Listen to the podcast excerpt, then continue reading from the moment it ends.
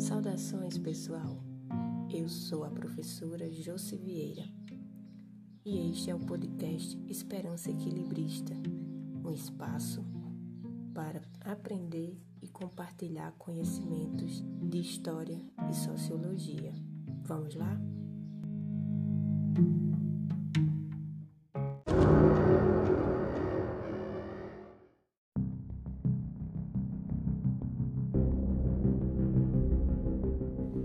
Neste episódio, vamos falar um pouco sobre Estado, impérios e trabalho compulsório no mundo antigo.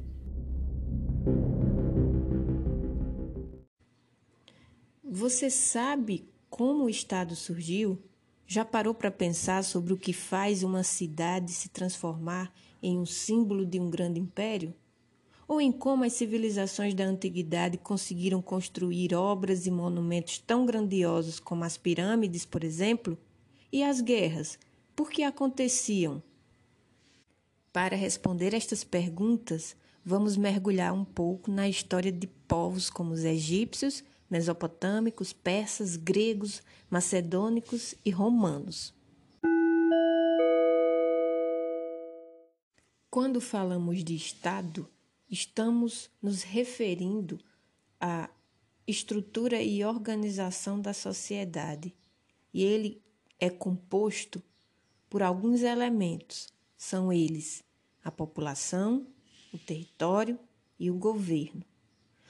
O que marca o nascimento dos estados nas civilizações antigas é justamente o processo de sedentarização da humanidade, ou seja, a partir do momento em que as primeiras sociedades humanas passam a se fixar em um determinado território isso exige que elas organizem a sua vida social, que administrem também esta vida do ponto de vista econômico, assim como surgem as lideranças, uma vez que essas primeiras comunidades se transformam em sociedades e aí dessas sociedades elas caminham para formas de organização em torno de estados.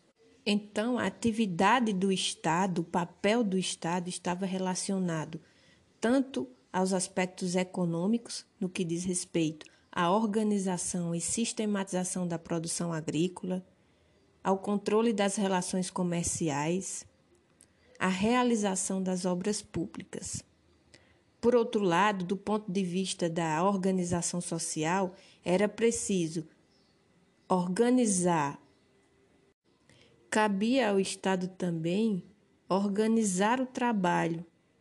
E aí, essa forma de organização interferia diretamente na natureza das relações sociais e na própria divisão dos grupos sociais no interior desta sociedade. A princípio, do ponto de vista político, do exercício do poder, da tomada de decisões, do governo da coletividade, é, o Estado como instituição ele se manifestou na figura do rei, que mantinha um poder centralizado e que tinha o status de um representante entre as diferentes comunidades. Ele era o elo de ligação entre as diferentes comunidades, entre os dif diferentes grupos que constituíam aquela sociedade. Esse poder centralizador ficou conhecido como despótico, como uma forma de governo chamada despótica, despotismo. Mas como classificar esse despotismo? O que ele significava? Tratava-se de uma forma de governo onde o poder era isolado, absoluto, arbitrário e encontrava-se concentrado na figura do governante, neste caso, o rei. Então ele parte do princípio de que o poder real, né, o poder monárquico, poder do chefe daquela comunidade, daquela sociedade, ele é incontestável.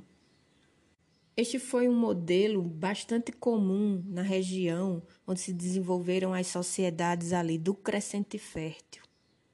E no que se amparava, no que se justificava essa ideia de poder incontestável, o que fazia as pessoas não questionarem esse poder real. Aí nós lembramos do papel das religiões, das religiões e de suas relações com as diversas organizações políticas nas diversas épocas e nos diversos tempos. Nesse princípio aqui, na fase antiga da nossa história, essa junção de religião e política vai resultar num modelo de governo né, chamado teocracia. Isso vai resultar naquelas civilizações na formação, na estruturação de estados teocráticos. Um dos maiores exemplos de é, estados teocráticos na antiguidade foi o Egito Antigo, a partir da figura do Faraó. O faraó agregava as funções política, econômica e religiosa, além dele mesmo ser considerado uma divindade. Considerado um herdeiro divino, o faraó era uma espécie de intermediário entre o mundo humano e o mundo divino.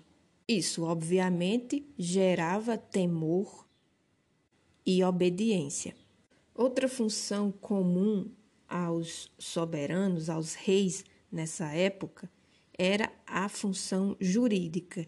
E aí nós temos um exemplo vindo lá da Mesopotâmia, mais precisamente é, dos babilônios, com o Código de Hammurabi. Quem era Hammurabi? Hammurabi era justamente um rei, um, foi um dos reis babilônicos, e ele instituiu um código de leis um código de conduta e de comportamento é, que era responsável por direcionar a vida social dos babilônios. Vocês devem conhecer aquela passagem famosa, né? Olho por olho, dente por dente. Era um sistema jurídico é, com peculiaridades típicas daquela época e muito pautada na lei da retaliação. Outro fator que justificava esse poder real está no aspecto da própria estrutura social. Já que a religião era muito importante, a figura dos sacerdotes também será muito importante para justificar esse poder. E por isso eles foram uma classe muito importante naquela época. Lembrando que a maioria dessas civilizações era politeísta, então acreditava em vários deuses, em várias divindades.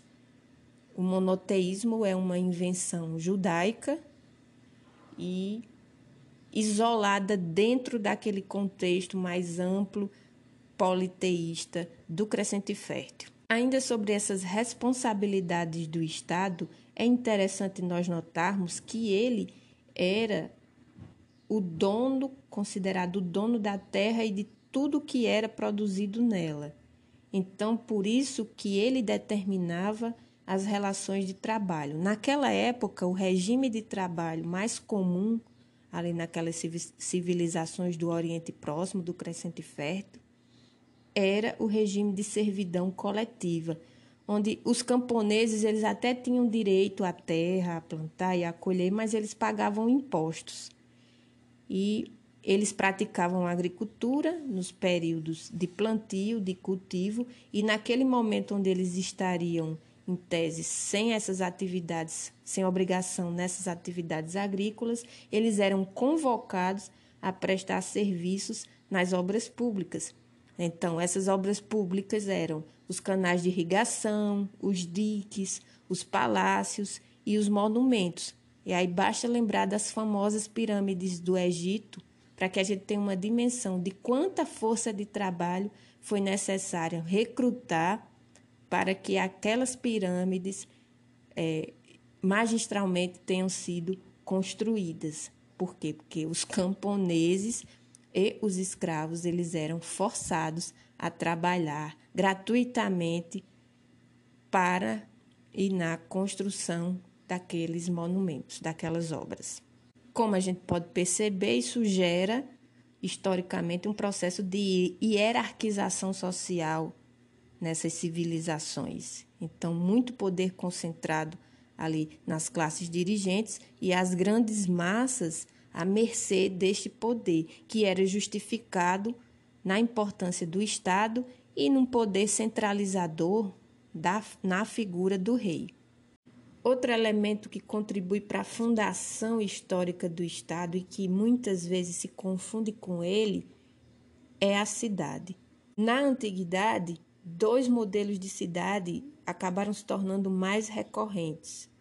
Ali na região do Crescente Fértil, do Oriente Próximo, vai se destacar a cidade palácio, enquanto que na parte da Grécia, né, do que hoje nós conhecemos como Grécia, é, o modelo vigente é a cidade-estado, um modelo que influenciou historicamente todo o Ocidente em diferentes épocas da história. Essa cidade-estado ela está muito associada à questão da unidade política desse povo, a unidade política e administrativa daqueles que vivem nela.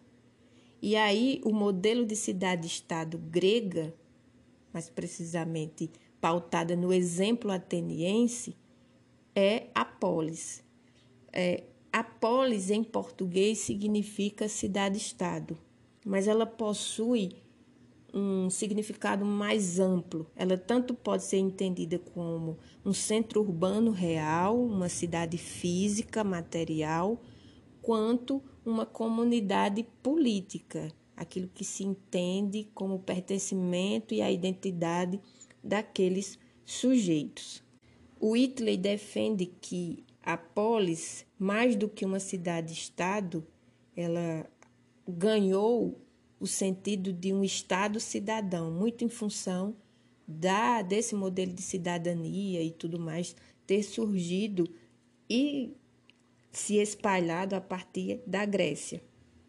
A gente visualizar as imagens dos sítios arqueológicos ou as ilustrações, nós vamos perceber que o território da cidade era composto pela Ágora e pela Acrópole. A Ágora tinha que ser livre desses prédios públicos porque ela tinha que abrigar esses, essa circulação dos cidadãos para que eles pudessem se encontrar, debater, conversar.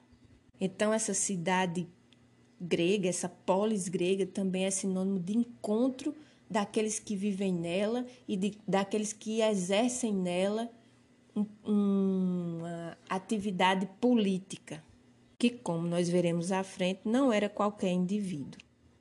É importante destacar que muitos impérios eles surgem das cidades. Alguns exemplos que a gente pode citar são é, o Império Babilônico, que se estabeleceu e se espalhou a partir da cidade mesopotâmica da Babilônia, e o próprio Império Romano, que se expandiu a partir da cidade de Roma. As cidades que vão se destacar nessa época, geralmente, é, isso vai acontecer porque elas são protagonistas das rotas comerciais da, do, daquele período histórico. E justamente por acolherem povos de tantas regiões diferentes, elas vão se transformar em sinônimos de poder, de estilo de vida e de modo de ser único. Né? A própria Babilônia ela está no imaginário ocidental como uma cidade repleta de vida, de luxúria, de bebida, sem querer ser anacrônica, mas em, até em certo ponto uma cidade moderna, livre, entre aspas, claro. Sobre essas rotas comerciais, cabe lembrar aquele ditado, né? Todos os caminhos levam a Roma. O Império Romano que abrangeu no seu ápice territórios na Europa, na Ásia e na África, tudo isso acontecia em função do seu centro, que no caso era Roma. Tudo passava por Roma. E aí a gente pensa nos impérios do ponto de vista espacial e geográfico é, como centros contendo seus centros e as suas periferias. Então, quando a gente fala em império, a gente está falando de poder e está falando também de conquista e domínio de outros territórios e de outros povos. É quando essas cidades, essas sociedades, elas não vão se contentar em ficar exclusivamente naquele território que já estavam há muito tempo. Elas vão querer ampliar os seus domínios, vão em busca de ampliar os seus domínios, a sua influência, a sua liderança. O modelo imperialista que se tornou mais famoso, obviamente também por ser o mais recente, é, em termos ocidentais, foi o modelo imperialista de Roma. A, expansão romana ela já começou ali no século VI a.C., quando é, eles ainda viviam sob o regime republicano se tornaram um império justamente por conta das conquistas adquiridas, feitas, realizadas durante a República. Para realizar essas conquistas, Roma contava, obviamente, com uma força militar diferenciada, com exército e com técnicas é, que lhe davam destaque no mundo das guerras. Mas Roma também alcançou tantos lugares distintos, muito em função da dominação cultural, da submissão cultural que estabeleceu em relação a outros povos. Primeiro, porque era uma cultura diferente, chegava em um lugar diferente, o que acontecia? Um choque cultural. Mas dentro dessa perspectiva do choque cultural, o que prevaleceu foi o processo de romanização, que é o quê? A imposição do modelo de vida, de sociedade, de organização, de administração política, econômica de Roma nos espaços onde ela chegou, conquistou e dominou. Isso se manifesta também do ponto de vista linguístico, quando eles obrigam os povos dominados, anexados ao seu território ao seu domínio, a utilizarem o latim como língua oficial. A unidade linguística também favoreceu para manter esse poder romano. Mas nem todos os impérios seguiram esse modelo. A gente, quando fala de Ocidente, também se lembra do que hoje é a re região da Grécia, sobretudo no período clássico, com as famosas cidades-estados de Atenas, de Esparta.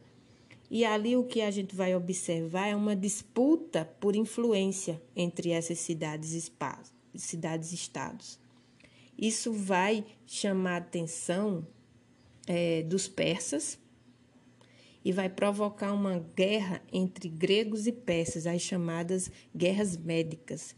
Guerras médicas por quê? Porque os persas eram chamados pelos conhecidos pelos gregos como oriundos dos povos medos.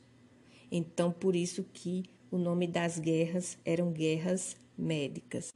Os persas queriam alcançar à região da Grécia, porque sabiam que ali era um ponto estratégico para as relações comerciais, as rotas comerciais na região do mar Mediterrâneo. E aí eles vão se lançar na tentativa de conquistar e dominar os gregos. Isso não vai acontecer por quê? Porque essas diferentes cidades-estados, elas vão se organizar se reunir e vencer os persas, impedindo que os persas chegassem até o território que hoje é a Grécia. Na, vale lembrar que naquela época o Império Persa era o maior do qual já se tinha notícia e dominava regiões que iam da Ásia até o Egito. Um capítulo interessante dessas guerras médicas foi retratado no cinema naquele filme 300, na Batalha de 300. O resultado dessas guerras, do ponto de vista político e de liderança naquela região, foi o protagonismo ateniense. Atenas criou uma liga de proteção e de aliança, de, de, de negociação comercial e política na, nas regiões próximas a ela uma liga que ficou conhecida como Liga de Delos. Na região do Peloponeso, essa atividade intensa, essa parceria, essa liderança de Atenas a partir da Liga de Delos passou a incomodar algumas cidades-estados, dentre elas Esparta, que liderava, que era muito influente naquela região. Esparta então vai criar uma liga, que é a chamada Liga do Peloponeso, para se colocar é, em oposição à Liga de Delos, liderada pelos atenienses. Isso vai ocasionar uma, um conflito grande no interior da Grécia, do que hoje a gente compreende é, como Grécia, e que vai colocar em oposição Esparta e Atenas. Esse conflito ficou conhecido na história como Guerra do Peloponeso. Foi ali de 431 a 404 a.C. e resultou no enfraquecimento dessa região e dessas cidades-estados que tinham vivido o seu apogeu ali na era clássica. Também há impérios que vão se destacar por estarem associados a grandes regiões, como é o caso da Pérsia, da Macedônia, da Mongólia. É, a Pérsia era uma região ali no atual Irã, bastante montanhosa, nem sempre fértil, e isso fez com que esses povos que habitavam aquela região ficassem conhecidos pelas pilhagens. Esses povos eram justamente os medos e os persas. A unificação dos mesmos só veio a partir da dinastia Arquemênida, que teve na figura de Ciro o Grande, o, gran, o protagonista desse processo de unificação ali por volta do século 6 a.C. Os descendentes de Ciro vão continuar esse processo de expansão dos domínios persas e vão se estabelecer historicamente como uma família, né, uma dinastia no poder bastante importante. Cabe lembrar que o sistema de governo persa também estava pautado na teocracia. Só que a religião deles, politeísta, ela assumiu uma forma dualista, era o chamado zoroastrismo, uma religião que hoje tem pouquíssimos adeptos e tem o deus Auras Mada. Só que a gente se pergunta: os persas dominaram boa parte da Ásia e chegaram até o Egito. Como eles mantinham um império tão vasto territorialmente e unificado? Como eles conseguiam manter isso administra administrativamente possível? Eles primeiramente dividiram o império em várias províncias. Essas províncias eram chamadas de satrapias e eram administradas por um encarregado do rei, geralmente um nobre. Neste caso, esse, essa pessoa era chamada de sátrapa. Para vigiar a ação desses sátrapas, o rei enviava, criou um, um, um um serviço secreto, agentes secretos, que na época ficaram conhecidos como os olhos e os ouvidos do rei. Além disso, por que, que eles é, criaram um serviço secreto? Muito em função da tentativa de combater a corrupção, porque esses sátrapas eram responsáveis por repassar o recolhimento dos impostos que eram feitos, arrecadados. Outra estratégia que os persas criaram foi construir estradas ligando estas províncias, essas diferentes províncias, e unificar as relações é, comerciais, criando uma moeda única que ficou conhecida como dárico. Outro tipo de império, mas desta vez não mais associado a territórios terrestres, mas a territórios marítimos, era ou foi protagonizado pelos fenícios, aqueles mesmos que inventaram o alfabeto. Os fenícios são um exemplo de império marítimo, ou seja, talassocracia.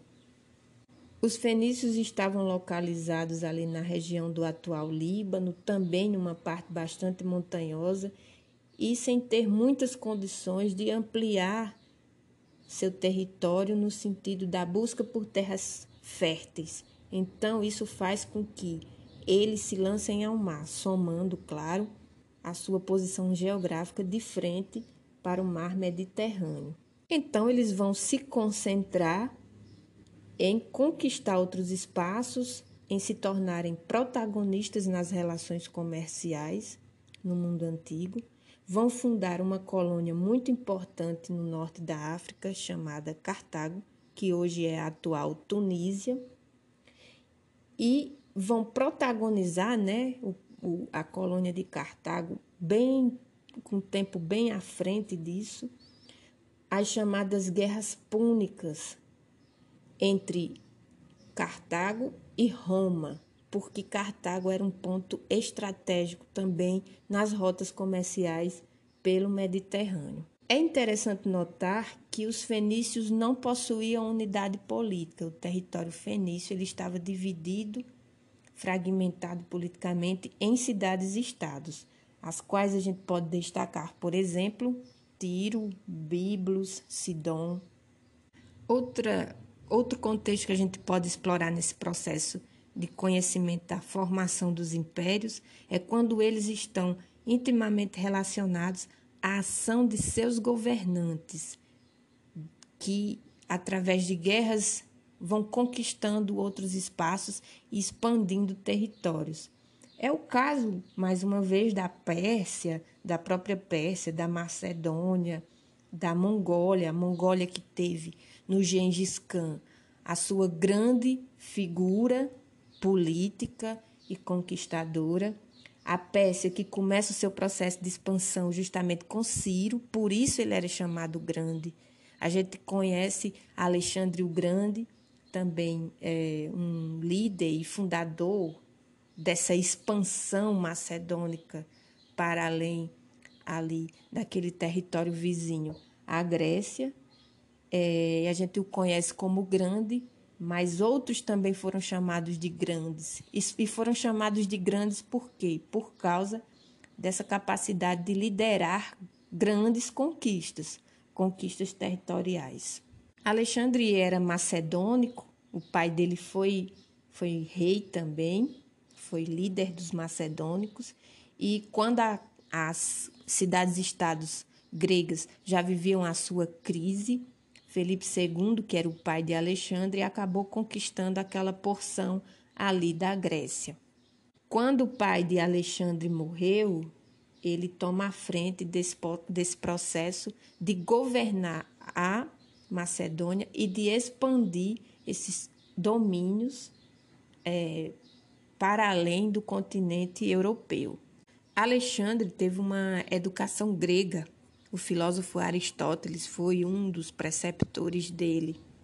Então, ele tinha grande admiração pela cultura é, grega e queria, notadamente, expandi-la por onde ele conquistasse. Mas, ao mesmo tempo, ele também tinha um fascínio pela cultura do Oriente, essa cultura de, dos persas, dos povos mesopotâmicos, ali de toda do, do próprio Egito, que está ali no norte da África. Então ele tinha esse fascínio, tanto que é a partir dele que surge essa ideia de um império universal, do ponto de vista macedônico, né? E ele busca estabelecer esse império universal, tentando fundir, né, realizar uma fusão entre essas culturas grega e oriental. É interessante notar que o conflito dos gregos com os persas é que vão gerar essa identidade ocidental por parte dos gregos e que vai, de certo modo, atravessar todos os processos de expansão é, pós essas guerras. O resultado dessa fusão cultural anseada por Alexandre foi o helenismo. Então, quando vocês ouvirem falar de helenismo, de período helênico, helenista, vocês notem que é, essas expressões dizem respeito a essa cultura que fundiu-se a partir do encontro do Oriente com essa cultura grega, mas claro, predominando, porque era a cultura colonizadora, a cultura grega. Outro fator interessante de Alexandre era que por onde ele passava, ele fundava cidades em sua própria homenagem, um tanto quanto narcisista, né?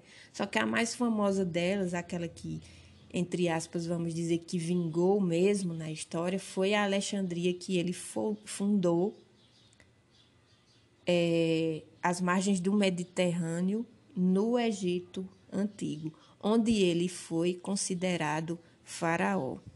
Alexandre quase chegou até a Índia, quase conquistou a Índia também. Morreu jovem, e mas deixou um legado, primeiro, da expansão dessa mentalidade ocidental, pautada na cultura grega, nos valores gregos, e esse modelo expansionista foi aprimorado pelos romanos, que são aqueles que a gente tem ainda mais informações. Agora fica uma pergunta no ar como o Estado fazia esses estados, esses impérios, essas cidades-estados, como, ele, como eles faziam para manter as riquezas e o poder é, nesses primeiros tempos. Quando a gente fala de trabalho no mundo antigo, sobretudo nessas é, civilizações que nós citamos, nós nos referimos basicamente a dois modelos, a dois regimes a servidão coletiva, que vigorou mais na região do Oriente Próximo, do Crescente Fértil, mas não somente lá, claro, e a escravidão, que se tornou é, um elemento quase que indissociável do mundo clássico. E quando eu falo em mundo clássico, eu estou me remetendo à Grécia e Roma. Vamos falar um pouco de como era essa escravidão nos tempos antigos. Quando nós falamos de escravidão no mundo antigo, é importante que a gente tenha em mente que não tem muito a ver com a escravidão de conteúdo racial praticada ali a partir do século XV, século XVI, e que trouxe milhares e milhares de africanos aqui para o Brasil. O que eu estou querendo dizer é que a condição de escravo não dependia da cor nessa época. Geralmente as pessoas se tornavam escravas em função das guerras, desses vários conflitos, dessa cultura política de expansão imperialista que a gente falou antes, e também por dívidas que eram pagas em forma de trabalho escravo. E é aqui que se contém é, a história do desprestígio do trabalho, da atividade do trabalho, tão essencial nas sociedades humanas. Isso acontece porque, é, desde o aparecimento da propriedade privada, a gente vai ter uma divisão social cada vez mais intensa e pequenos grupos é, concentrando esse poder material através das terras e dos bens, enquanto boa parte da população é, fica à mercê destes grupos que estão no topo da pirâmide. Até mesmo para que essas elites pudessem se dedicar ao exercício de poder, era necessário destinar a determinadas camadas da sociedade a obrigatoriedade do trabalho, da atividade braçal porque também é nessa época que se há se começa a produzir essa diferenciação entre trabalho manual e trabalho braçal. E trabalho intelectual, trabalho intelectual e trabalho braçal. Na Grécia, por exemplo, onde a gente teve a experiência, a primeira experiência ocidental, vamos dizer assim, de cidadania e de democracia, é, a gente nota que esses regimes e essas formas de exercício do poder Elas eram restritas a algumas pessoas da sociedade. Nem todas gozavam desses direitos políticos. Basta que a gente se pergunte quem é, quem não era considerado cidadão na Grécia antiga, em Atenas particularmente. Aí a gente vai trazer à tona mulheres, escravos, estrangeiros e crianças. E aí a gente vê como em Atenas há toda uma estrutura patriarcal mesmo, dando mais espaço político, dando espaço político exclusivo a homens e a homens poderosos, porque o que era ser cidadão era participar das decisões políticas da cidade-estado.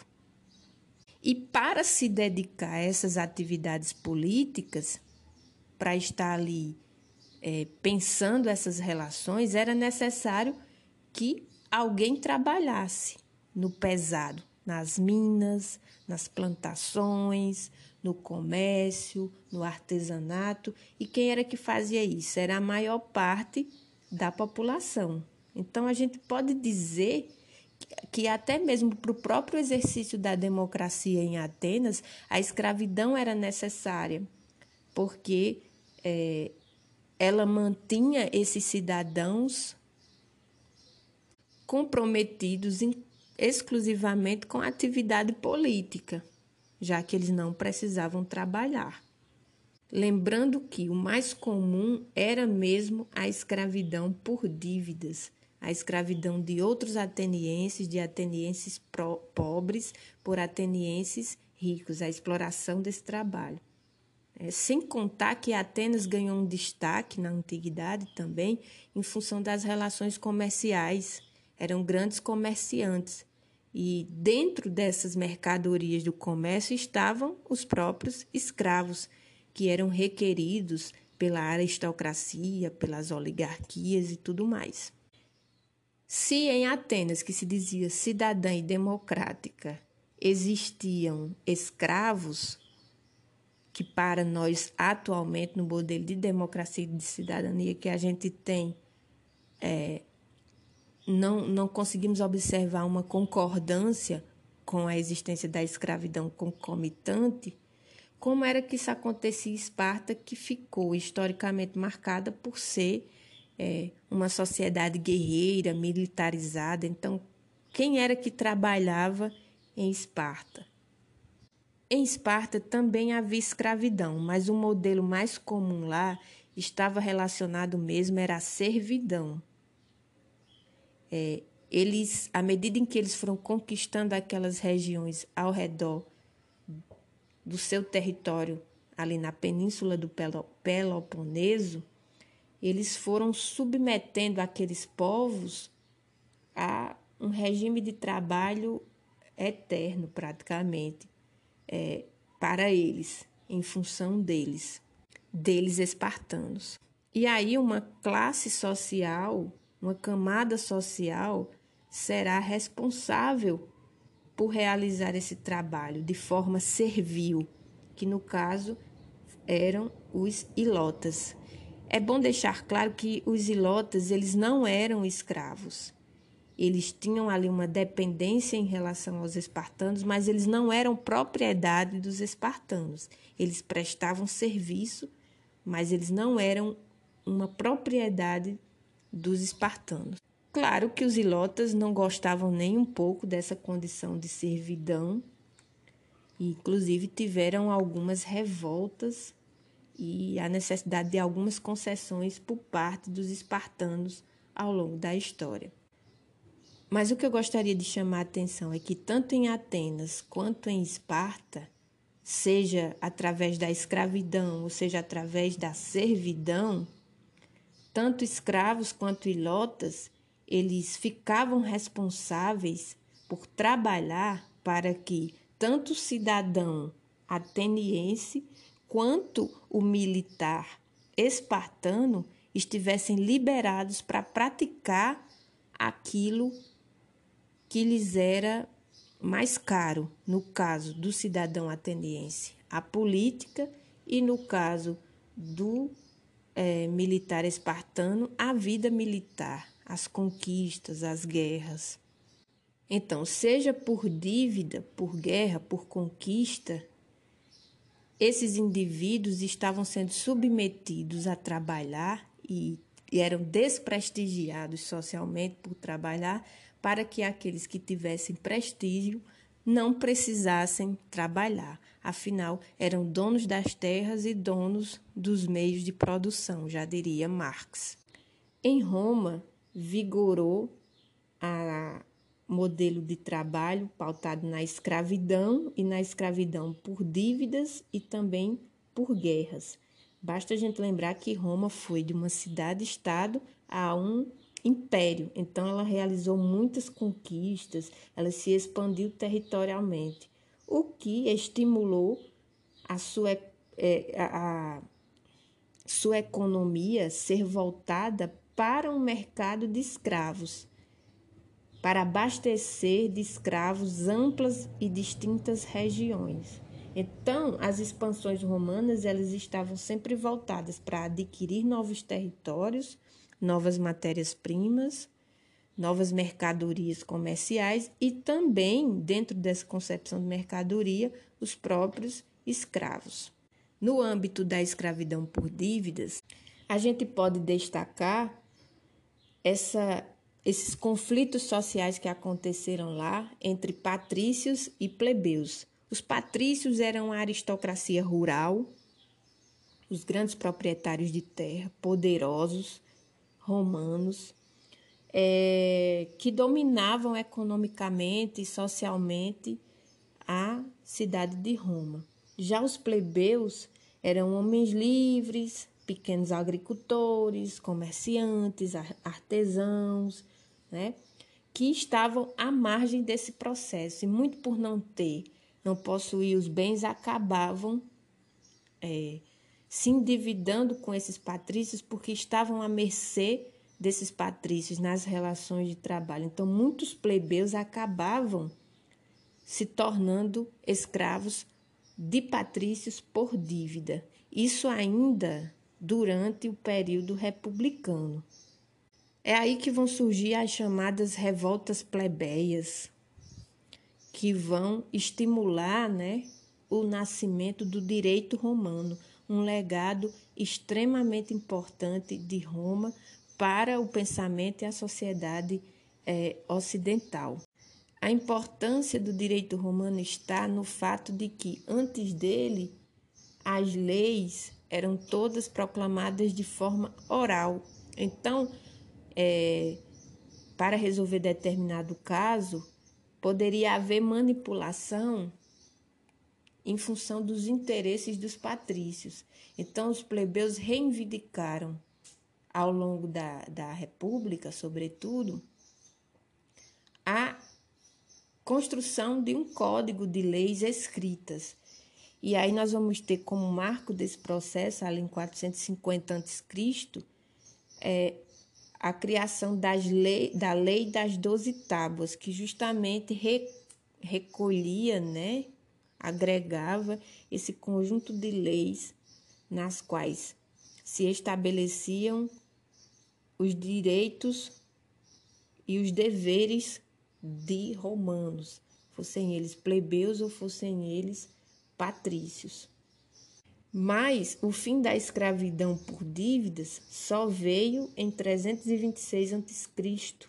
Então foi um processo lento e gradual da criação dessas leis, dessas várias leis que envolviam desde esses direitos e deveres até a questão da propriedade, né? Então é um, um conjunto muito complexo e que ao estar escrita, reunida ali de forma escrita, garantia-se, em tese, o seu cumprimento legal. Outro aspecto interessante da escravidão, das práticas de escravidão na Roma, do, na Roma antiga, no Império Romano, era a questão da dominação cultural, né, as submissões pelas quais os escravos passavam, né? Inclusive, eles não serviam só para trabalhar no duro, eles também serviam para entreter. Então, além de trabalhar duro para os romanos, os escravos também deveriam servi-los no sentido do, de garantir o seu entretenimento.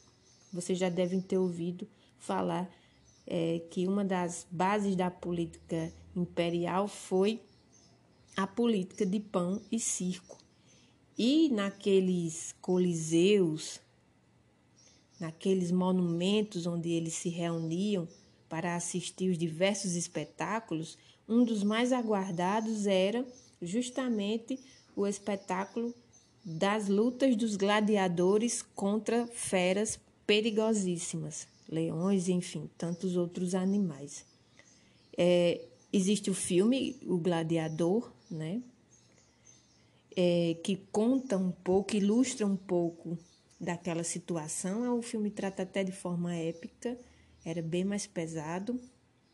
E cabe lembrar que os gladiadores, os escravos que se tornavam gladiadores, eles também se reuniram e questionaram essa situação de opressão. E um fato que vai se destacar nesse processo é justamente a revolta de Espartaco, né, que era natural da Trácia e que organizou um grupo né, questionando os limites dessa escravidão em relação aos povos conquistados e as práticas de escravidão na Grécia, eh, na Roma antiga. Por fim, a crise nesse sistema de escravidão romano, ela vai se intensificar, florescer e se intensificar a partir do chamado período da Pax Romana, ou seja, quando é, o imperador ele diminui o ritmo das conquistas e tenta controlar os nervos e as várias sublevações sociais no interior do império e aí, em função de não conquistar novos povos, isso acaba gerando uma crise, é, tanto na produção interna da, do Império Romano, porque não tinha trabalhadores suficientes para o, o, o serviço, quanto da próprio, do próprio comércio dessas pessoas que eram escravizadas. Né? Então, para se ter uma noção de como é, todo esse contexto era demasiado complexo.